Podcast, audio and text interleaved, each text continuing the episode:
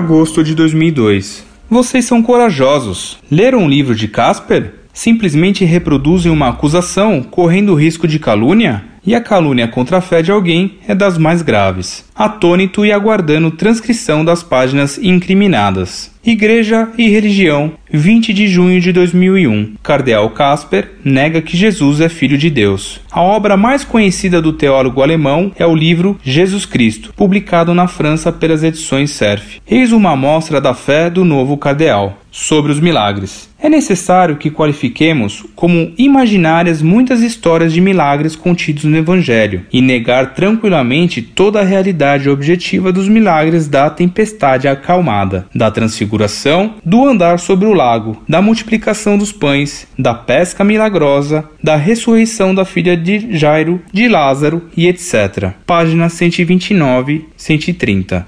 Jesus não é filho de Deus, esta concepção comporta um último vestígio no pensamento mítico mal esclarecido. Segundo os sinóticos, Jesus nunca se designa como Filho de Deus. Quanto à ressurreição, é preciso reconhecer que nós não temos aqui fatos históricos, mas processos de estilo, e ele nega explicitamente a realidade das aparições de Jesus ressuscitado, página 212. A ressurreição ao terceiro dia? Duvidoso. Uma opinião teológica rabínica. Página 219. E ele semeia a dúvida sobre a maternidade virginal da Santíssima Virgem. Nota 69, página 381. O cardeal Casper foi encarregado para cuidar do diálogo interreligioso logo após o consistório de 21 de fevereiro último. Sem dúvida, ele não será incomodado pelas certezas da fé. Comentário: Monsenhor Casper foi nomeado cardeal da Santa Romana Igreja em fevereiro último. Muito prezado, salve Maria. Agradeço-lhe o seu desafio. Ele me dá a oportunidade de demonstrar qual é realmente o pensamento do cardeal Casper. Por hoje, limitar-me-ei a transcrever algumas páginas dele para atender o seu pedido desafio tão oportuno farei, é claro, alguns comentários. Posteriormente, farei um trabalho criticando mais a fundo esse teólogo modernista, que infelizmente é hoje cardeal. O senhor verá pelos textos dele que fica realmente atônito quem lê as teses heréticas do livro Jesus le Christ. Aí vão alguns textos como aperitivo, pois lhe prometo muitos outros. Sente-se, porque agora é que haverá motivo para ficar de fato atônito.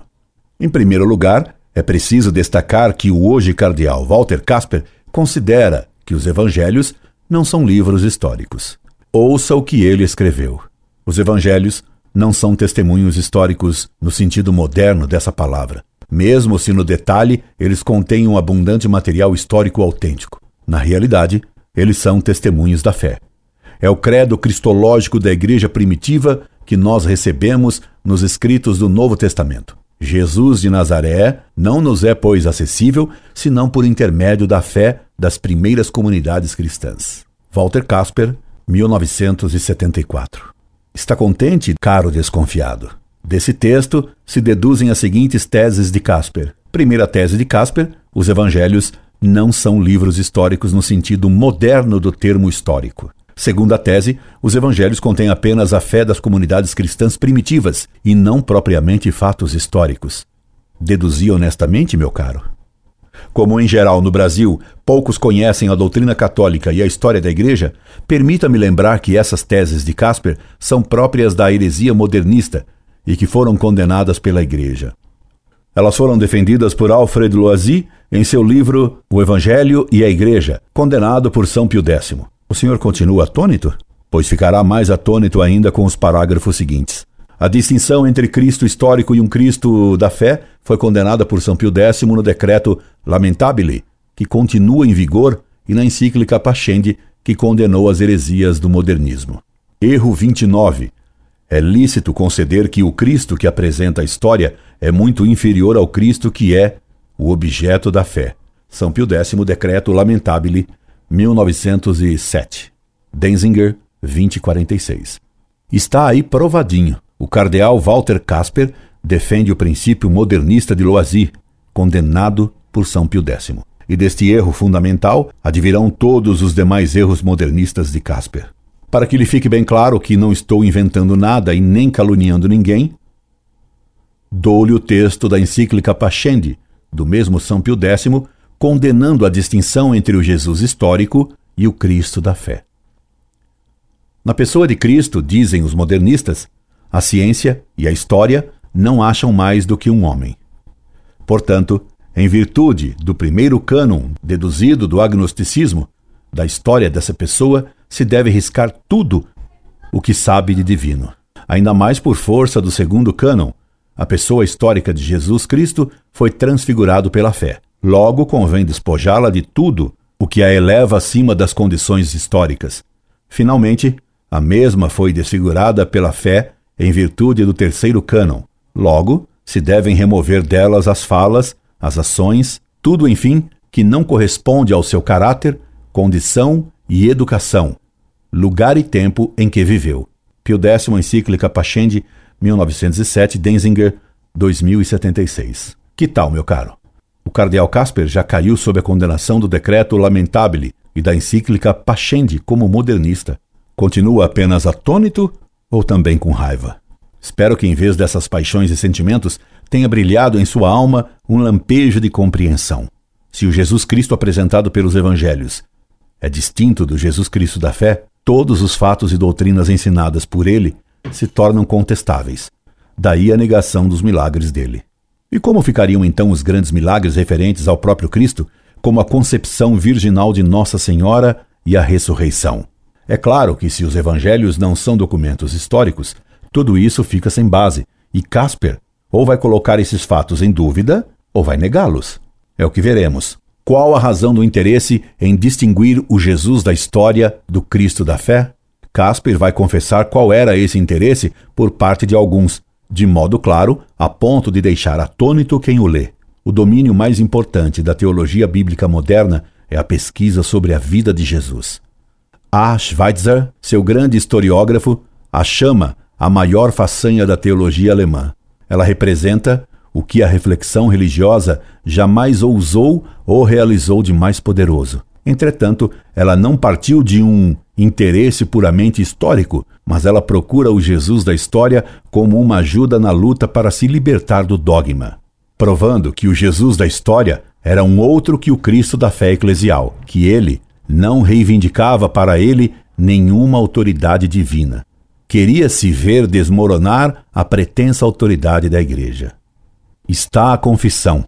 A teologia moderna, ele deveria ter dito modernista, e não simplesmente moderna, procura o Jesus da história como uma ajuda na luta para se libertar do dogma. É para destruir a fé que se procurou e se procura uma contradição, e não só uma distinção entre o Jesus da história e o Jesus da fé. É para ficar atônito, não, meu caro? E note que Casper diz mais, provando que, que o Jesus da história era um outro que o Cristo da fé eclesial, que ele não reivindicava para ele nenhuma autoridade divina, queria se ver desmoronar a pretensa autoridade da Igreja. Eis aí um teólogo que ousou escrever que, distinguindo o Jesus da história do Jesus da fé, tal como ele mesmo confessa fazê-lo, o que queria fazer, a teologia modernista era ver desmoronar a pretensa autoridade da Igreja. Ele cita esse intuito criminoso sem condená-lo, e pior ainda, ele mesmo aceita, como vimos, a distinção entre o Jesus histórico e o Jesus da fé, tese que já fora condenada por São Pio X como modernista. E esse homem foi feito cardeal em fevereiro deste ano, numa segunda época, por imposição do episcopado alemão, sob ameaça de cisma, porque João Paulo II não o nomeara na primeira leva. E Casper cita ainda outro escriba da teologia moderna dizendo: R. Augenstein recentemente formulou assim essa intenção. Deve ser demonstrado com que direito as igrejas cristãs se referem a um Jesus que não existiu, a ensinamentos que ele não deu, a um poder que ele não conferiu e a uma filiação divina que ele mesmo não teve como possível e que ele não reclamou. Casper cita tais frases sem condená-las, sem criticá-las mais a fundo ou mesmo superficialmente. Pior, vai admitir muito ou quase tudo do que esses teólogos modernistas alemães, esses novos escribas inimigos de Cristo, afirmam com descaramento. Estou atônito, meu caro, estou atônito. O senhor não está pelo menos simplesmente atônito, mesmo que só com letras minúsculas? Agora, meu caro, Casper vai dizer que esse dualismo entre o Jesus histórico e o Jesus da fé produz duas maneiras de chegar a Cristo: pela razão ou por uma atitude interior espiritual. É a velha dicotomia entre racionalistas panteístas e gnósticos e racionalistas. Veja o que escreveu o cardeal, que o senhor admira. Este dualismo de métodos repercutiu também sobre a teologia, e lá, com a distinção entre o Jesus histórico e o Cristo da fé, conduziu a um duplo acesso a Jesus, um histórico e crítico racional e o outro interior, mais elevado, intelectual e espiritual, pessoal e existencial, crente. Este dualismo é o destino espiritual no qual nós estamos colocados. Ao expor a posição da Leben Jesu Forschung, Casper afirma que hoje ela é tida como uma escola que fracassou. A primeira causa desse fracasso teria sido porque, diz Casper, Aschweitzer provou em sua história de pesquisa sobre a vida de Jesus que o que havia sido dado como Jesus histórico não era nada mais do que o reflexo das ideias dos autores particulares. E mais, mas afinal, era forçoso reconhecer o Jesus de Nazaré, que apareceu como Messias, que pregou a moral do reino de Deus, fundou o reino do céu sobre a terra e morreu para dar a consagração de suas obras, jamais existiu. É um personagem que foi esboçado pelo racionalismo, reanimado pelo liberalismo e vestido com uma vestimenta histórica pela teologia moderna. E Casper cita tudo isso sem crítica. A seguir, Casper trata da posição da Vorgeschichte moderna, dizendo: Esta última mostrou que os evangelhos não são fontes históricas no sentido moderno da palavra, mas que eles apresentam testemunhos de fé das comunidades. Trata ele depois da posição da renovação da cristologia dogmática de K. Adam, K. Barth e Boltman. E finalmente chega aos nossos dias falando da cristologia de Kasselmann, Hans Kung e outros que defendem a tese de que os evangelhos teriam mitificado a história de Jesus e historicizado o mito. Como se vê, esses vários posicionamentos dos teólogos modernistas alemães, variando em filigranas, são constantes na tese central modernista. Os evangelhos não são livros históricos. O Jesus que viveu realmente em Nazaré é diferente daquele que se acredita na igreja. Tudo isso, cita Casper, sem críticas maiores, como se fossem posições aceitáveis e aceitando essa tese central do modernismo. Casper mostra que hoje se quer solucionar a questão do Jesus histórico passando não pelo querigma, mas pelo intermediário do mensageiro cristão primitivo. É impossível, segundo Kesseman, fazer uma separação radical entre a interpretação e a tradição. Não se trata, pois, de um retorno para trás do querigma ou mesmo de uma redução do evangelho ao Jesus histórico. Essa tentativa racionalista se verificou ser ilusória. A ciência histórica, portanto, não pode servir também à legitimação do querigma. A história serve, entretanto, como critério do querigma e da fé. Não se trata de fundamentar a fé historicamente, trata-se de separar de modo crítico a verdadeira mensagem da falsa mensagem. A nova solução da cristologia compreende o Jesus histórico à luz da fé da Igreja e interpreta reciprocamente a fé da Igreja a partir de Jesus. O dogma cristológico e a crítica histórica parecem estar de novo reconciliados. O primeiro pressuposto filosófico dessa nova solução cristológica seria, conforme Casper, que a história a que se refere o querigma do próprio Novo Testamento, o Jesus terrestre, como ele era realmente de carne e osso, é uma coisa. O Jesus histórico que nós deduzimos do querigma por meio de um processo complicado da subtração com a ajuda de nossos métodos históricos modernos é uma outra coisa. Um segundo pressuposto de ordem teológica depende deste primeiro pressuposto filosófico que citamos acima. Pressupõe-se que a realidade do Jesus é a realidade do Jesus terrestre ou mesmo do Jesus histórico. Isso coloca o problema da ressurreição e leva a distinguir o Jesus terrestre e o Jesus exaltado ou ressuscitado, diz Casper. Apesar disso, é impossível fazer do Jesus histórico o objeto total e único determinante da fé em Cristo. Daí se partir para uma cristologia de dois graus: uma, a do Jesus terrestre ou da carne, outra, a do Jesus do Espírito. Como conclusão, Casper diz que 10. O ponto de partida e a posição do problema cristológico, a confissão eclesial construiu o ponto de partida. 20. Objeto central da cristologia que se compreende como a interpretação da confissão Jesus é o Cristo, é a cruz e a ressurreição de Jesus. 30. O problema fundamental de uma cristologia, que tem seu centro na cruz e a ressurreição, consiste no comportamento da cristologia ascendente e de exaltação, que aí se formula face à cristologia descendente, que se exprime pela ideia de encarnação. Eis em síntese o que apresenta o capítulo do livro de Walter Casper sobre a questão histórica de Jesus Cristo. Neste capítulo, Casper faz o resumo das várias cristologias a partir do romantismo. Curioso é que Casper se cuida bem de citar a posição de Loisy, porque este foi o único a ser condenado por defender a distinção entre o Jesus histórico e o Jesus da fé, distinção que Casper acaba por aceitar. Haveria muito mais a dizer sobre os fundamentos doutrinários modernistas e românticos do cardeal Casper, mas deixarei isso para uma outra ocasião, ao elaborar um trabalho maior sobre o livro dele. Hoje é só uma carta que lhe escrevo.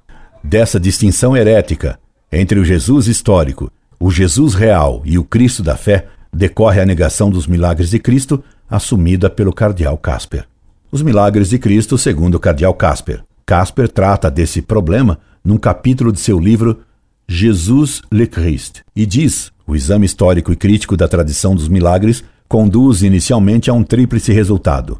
Primeiro, a crítica literária constata a tendência de reforçar os milagres e a multiplicá-los.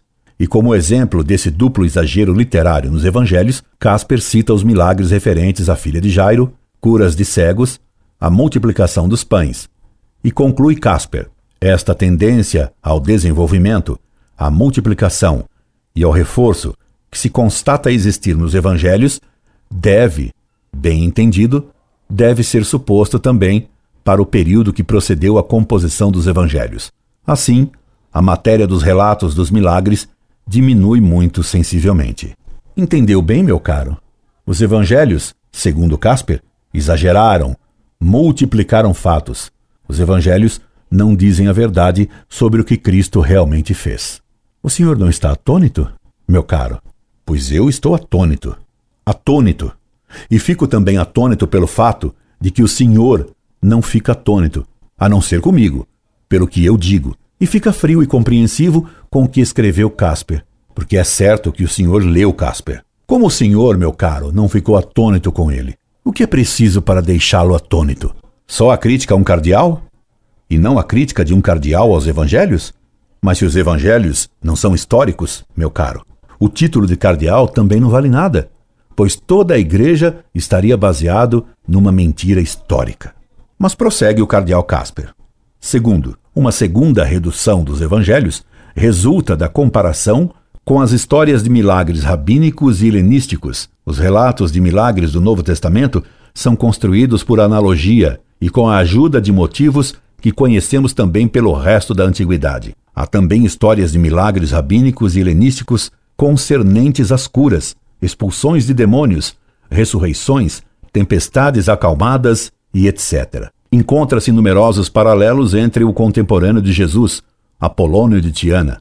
Muitas curas são principalmente atestadas também no santuário de Asclépios, no Epidauro. Daí concluir o texto de Casper nesse ponto.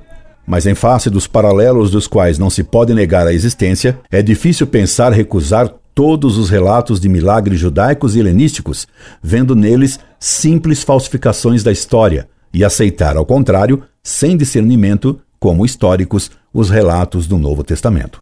Portanto, para Casper, os evangelhos têm o mesmo valor histórico que os relatos rabínicos ou pagãos. A palavra de Cristo para ele vale tanto quanto a palavra de um rabino. Se ele estivesse vivo no tempo de Cristo, ele ficaria neutro quando os escribas atacavam Cristo. Ou diria com os rabinos fariseus que o milagre de Cristo podia ter sido realizado com a ajuda do diabo. Como é piedoso esse cardeal, não é, meu caro?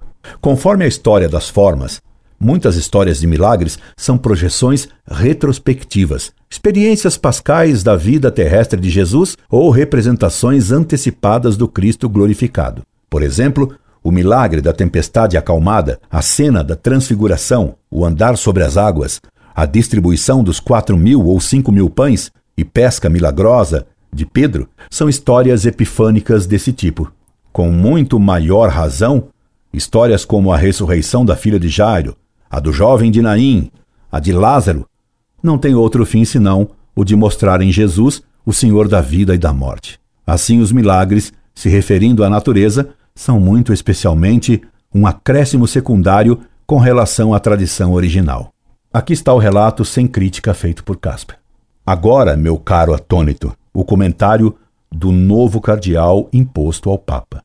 Resulta de tudo isso que nos é preciso qualificar como lendárias muitas histórias de milagres contidas nos evangelhos. Que tal? Será esse um comentário digno de um autor que merece ser elevado ao cardinalato? O senhor se espanta, meu caro, que critique eu, um cardeal que ousa criticar o evangelho? Criticar só o evangelho não, negar o evangelho. E mais, se Casper nega que os milagres foram fatos históricos, ele afirma que apesar de serem como historinhas para adormecer criancinhas, essas lendas têm valor teológico, querigmático e que são afirmações da fé, provando que certos milagres não podem ser atribuídos ao Jesus terrestre. Jesus terrestre? Que isso? Não se quer, entretanto, dizer que eles não tenham nenhum significado teológico e querigmático. Esses relatos, não históricos, são afirmações da fé sobre o significado da salvação da pessoa e da mensagem de Jesus. Que bom! Não, meu caro? Os milagres de Cristo são lendas, mas com valor querigmático. E diante de um adjetivo grego, querigmático, quantos tolos se deixam embair e de boca aberta dizem: Casper reconhece o valor querigmático das lendas evangélicas. Só o condenam os que não compreendem o querigma.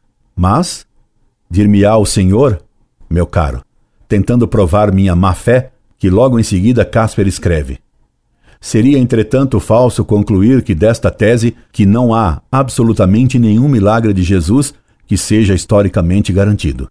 É o contrário que é verdade. Não há nenhum exegeta sério que não admita uma base de milagres historicamente certos de Jesus. Se Casper fez essa afirmação, reconhecendo que houve de fato alguns milagres historicamente comprovados de Cristo, restringindo e até contradizendo a tese que havia afirmado antes, é preciso, para continuar a ser leal, explicar algo mais. Quais são os milagres de Cristo que ele julga realmente, historicamente comprovados? Casper não os enumera nem cita nenhum, e depois afirma: segue-se que, mesmo depois de um exame histórico crítico da tradição dos milagres nos evangelhos, não se pode contestar a presença de um núcleo histórico na tradição dos milagres. Jesus realizou fatos extraordinários que deixavam seus contemporâneos espantados. É preciso contar, entre esses fatos, a cura de certas doenças e dos sistemas dos quais se via então sinais de possessão. Em compensação, é permitido considerar com alguma verossimilhança como não históricos os milagres relacionados com a natureza. Se na página anterior Casper admitira que havia alguns fatos milagrosos feitos por Jesus, nesta página seguinte, tais milagres são apenas fatos espantosos de cura, ou de eliminação de supostos sinais de possessão. Mas os milagres relativos à natureza não seriam verossimilmente históricos. Lá se foi a restrição à negativa dos milagres. Casper não acredita mesmo que Cristo tenha feito milagres. Por isso, logo a seguir, ele afirma, junto com os escribas e fariseus hipócritas que atribuíam os milagres de Cristo à ajuda do diabo. Prepare-se para ficar atônito, meu caro. Já durante a vida de Jesus, se discutia manifestamente sobre o significado de seus atos de poder. Enquanto alguns os entendiam como sinais da ação de Deus, os adversários de Jesus os interpretavam como ilusões demoníacas, como enganações e charlatanice. E Casper se enfileira então com os adversários de Jesus, dando valor a seu argumento negador dos milagres de Cristo. Mas como era costume dos modernistas, logo Casper faz uma leve restrição à sua blasfêmia, embora negando de novo os milagres de Jesus. Hoje tenta-se explicar as curas da febre, de paralisia, de lepra, como se chamava então certas doenças de pele, de modo psicógeno, e se propõe, portanto, compreender os milagres de Jesus como uma terapêutica de dominação. Psicogenia são expressões para negar com palavras e expressões pedantes que Cristo fez de fato milagres. Que Casper não crê nos milagres de Cristo fica patente quando se lê a continuação de seu capítulo sobre esse tema. Casper cita uma definição de milagre. Tradicionalmente se compreende o milagre como um acontecimento perceptível que ultrapassa as possibilidades naturais, causado pela onipotência de Deus, transgredindo ou ao menos contornando as casualidades naturais, e que serve assim de confirmação da revelação oral. E depois dessa conceituação tradicional de milagre, Casper afirma rotundamente: olhando essa definição de mais perto, se vê, entretanto, que essa noção de milagre é uma fórmula vazia. E para provar o vazio da noção tradicional de milagre, Casper argumenta que, do ponto de vista teológico, modernista é claro, igualmente há lugar para levantar fortes reservas com relação a essa concepção do milagre. Deus não pode jamais ser colocado no lugar de uma casualidade interior ao mundo se ele estivesse no mesmo plano que as causas interiores ao mundo. Ele não seria mais Deus, mas um ídolo. Se Deus deve permanecer Deus, seus milagres devem também ser concebidos como produzidos por intermédio das causas segundas criadas. E como o teólogo modernista, que dá mais importância à opinião dos teólogos modernos do que à palavra de Deus, à tradição da Igreja e ao texto dos evangelhos, esse teólogo, que hoje é cardeal, diz: Dificuldades desse gênero conduziram os teólogos a abandonar mais ou menos a noção de milagre de inspiração apologética e a se lembrar do sentido original de milagre. Casper confessa que, como teólogo, abandonou a noção tradicional de milagre. Quer mais uma confissão do naturalismo desse cardeal teólogo que prefere a argumentação dos escribas à palavra de Cristo e dos evangelhos? Meu caro, pois escute lá. No plano do método, as ciências partem do princípio do determinismo universal, o que não acontece senão uma vez. O que é particular e extraordinário é igualmente submetido por princípio a esse postulado. No nível puramente científico, não se pode, portanto, detectar nenhum espaço livre para um milagre no sentido de um acontecimento interior ao mundo que não seja causado e que, portanto, não possa, em princípio, ser definido. Não é possível descobrir o milagre no excesso de determinação do individual em face do geral. No interior do domínio científico não se pode responder nem de modo positivo, nem de modo negativo à questão do milagre. Concluindo seu estudo do milagre, diz Casper: primeiro, no plano fenomenal, pertence ao milagre o aspecto extraordinário que faz sensação e provoca o espanto. Mas em si, isto é ambíguo e não adquire sua significação clara senão pela pregação que o acompanha e que é aceita na fé. Segundo, no plano religioso, explicado pela palavra, pertence ao milagre o fato de que ele tem sua fonte numa iniciativa pessoal de Deus. A particularidade do milagre está, portanto, no nível da interpretação e da reivindicação pessoais de Deus, de uma interpelação e de uma reivindicação cujo poder se manifesta pelo fato de que elas tomam corpo sob forma de sinal. Terceiro, esta encarnação é sempre realizada historicamente por meio de causas segundas criadas, uma intervenção pessoal divina, no sentido de uma ação de Deus diretamente visível, é um nonsense teológico é de cair de costas, não é, meu caro? Como o senhor não caiu de costas diante dessa afirmação absurda de que o milagre, como intervenção de Deus, é um nonsense teológico? Nonsense é um bispo escrever tal absurdo. Estava com vontade de parar, mas encontrei mais uma pérola podre no livro desse cardeal. Porque não se pode provar que esses acontecimentos notáveis, que fazem colocar questões, sejam milagres no sentido teológico, isto é, atos de Deus, é porque os milagres não podem jamais ser uma prova evidente para a fé. A ressurreição de Jesus, segundo o novo evangelho modernista de Walter Casper. Infelizmente, resta tratar da questão da ressurreição, milagre supremo de Cristo. É lógico que, negando a historicidade e os fatos do milagre, Casper deve negar também a ressurreição de Cristo como fato histórico miraculoso. Em primeiro lugar, o atual cardeal Casper faz notar que os evangelhos apresentam testemunhos contraditórios sobre a ressurreição. Ora, onde as testemunhas se contradizem, há mentiras. As aparições da tradição querigmática, nas quais Pedro é nomeado em primeiro lugar, e as aparições dos relatos de Páscoa, nas quais os personagens totalmente diferentes, inclusive mulheres, desempenham um papel importante, não concordam umas com as outras. Portanto, os relatos das aparições de Cristo ressuscitado, que estão nos evangelhos, seriam falsos.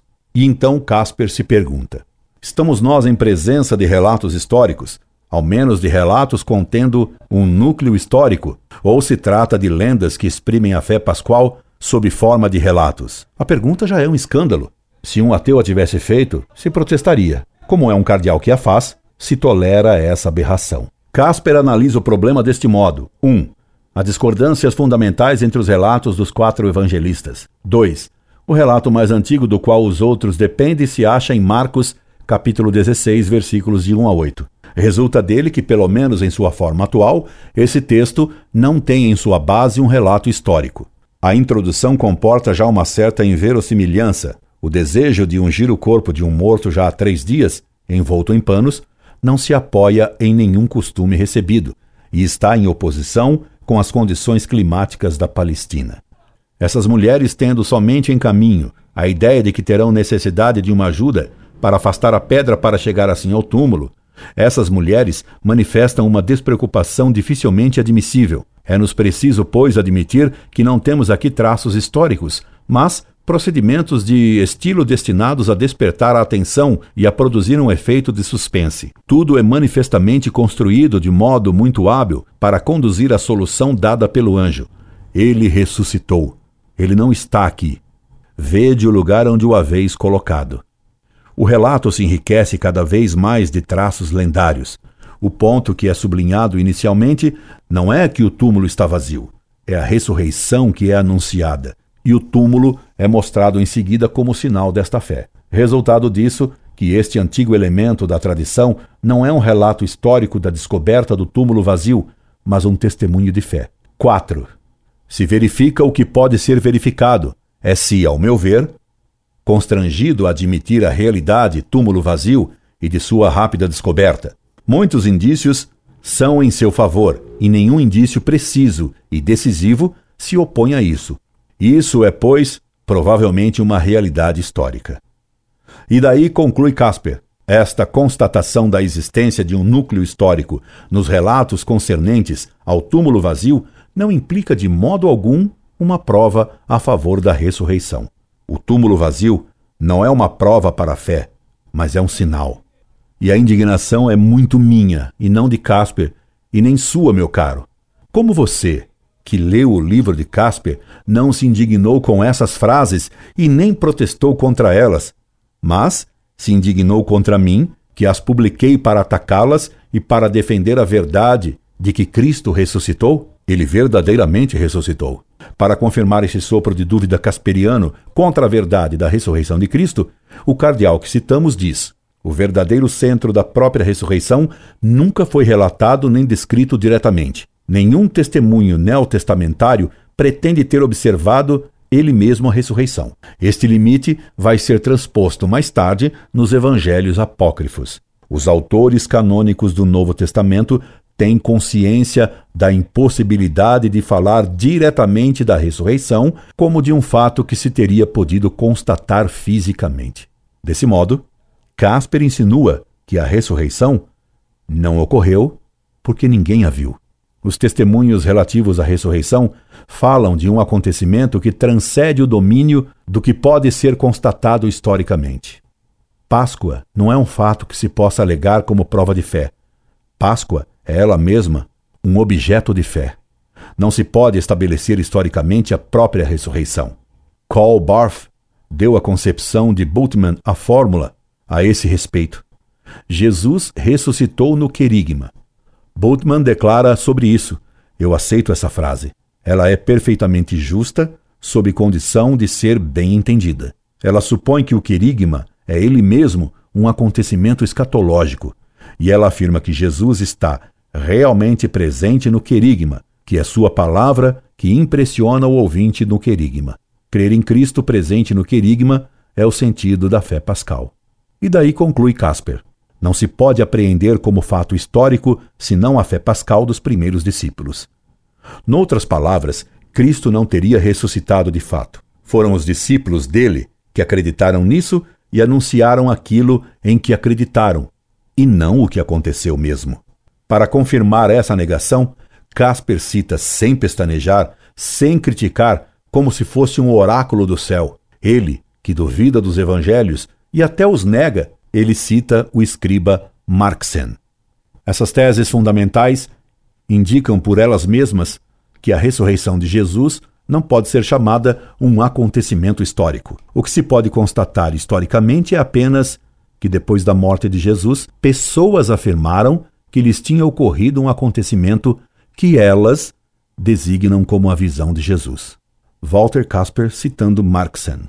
O destaque é meu. A heresia é de Marxen e de Casper, que a cita sem protestar e para confirmar o que ele mesmo pensa.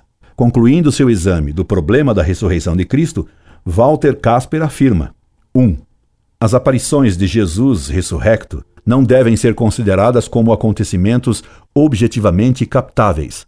É preciso, portanto, partir do fato que se tratava de uma visão de fé. Dir-se-ia ainda melhor que era um conhecimento na fé. 2. O encontro com o Senhor ressuscitado é apresentado no Novo Testamento como um encontro com Deus e como uma experiência de Deus. 3. A experiência da fé pascal dos primeiros discípulos faz aparecer a estrutura fundamental da fé. Nós devemos agora sustentar firmemente que se trata de um encontro pessoal com Cristo. A questão essencial não é a de saber o que aconteceu objetivamente, mas saber se, como os primeiros cristãos, estamos dispostos a deixar Jesus Cristo se apoderar de nós. É nesse sentido, e somente nesse sentido, que se pode dizer: Jesus ressuscitou no querigma. Ele é uma presença permanente na história, graças ao testemunho da Igreja Apostólica. Walter Casper. Costuma-se lembrar que até os judeus respeitaram Nossa Senhora no Calvário. Dever-se-ia esperar pelo menos o mesmo de um bispo e de um cardeal. Casper, porém, se não considera os evangelhos livros históricos e se julga que não há milagre, como poderia aceitar a concepção virginal de Cristo por Nossa Senhora? Logicamente, admitindo esses princípios do ceticismo moderno, Casper tinha que negar a virgindade de Nossa Senhora ou pô-la em dúvida. Eis o que ele diz sobre essa questão. A concepção por meio do Espírito Santo, do nascimento virginal e a filiação divina de Jesus estão, portanto, numa relação mais estreita do que se admite geralmente, numa teologia abstrata dos possíveis.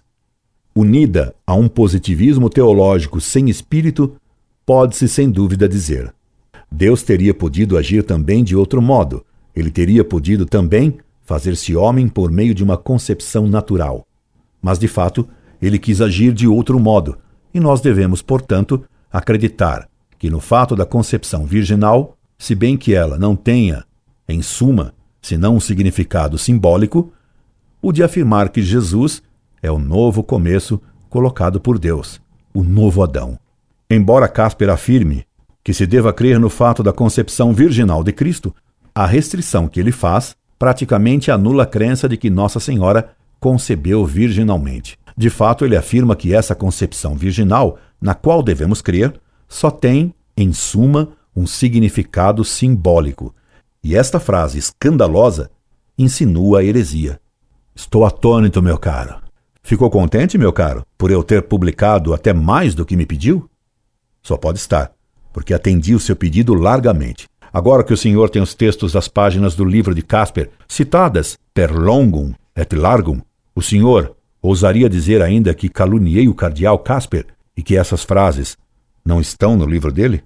E seu atonitismo? Onde ficou, meu caro?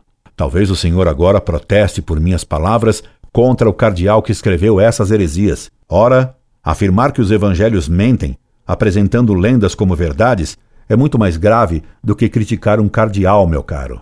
Que estranha concepção de fé é a sua, meu caro, que coloca o respeito a um membro do clero acima do respeito aos evangelhos e acima da fé em Cristo?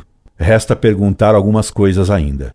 Se o cardeal Casper tem razão em dizer que os evangelhos não são históricos e que a igreja errou ao acreditar nos milagres e na ressurreição de Cristo, tais como são contados neles, então ele não deveria ter aceitado ser cardeal de uma igreja mentirosa e enganadora. Mas, se ele está errado em suas teses, Como se tornou cardeal? E não tratamos do milagre da transubstanciação. Será que Casper crê no milagre da transubstanciação? E se os milagres contados no Evangelho são lendas, como ele celebra a missa? Será que ele crê nas palavras de Cristo no Evangelho? Isto é meu corpo? Que é a missa para esse cardeal? Incorde Jesus Semper, Orlando Fedeli.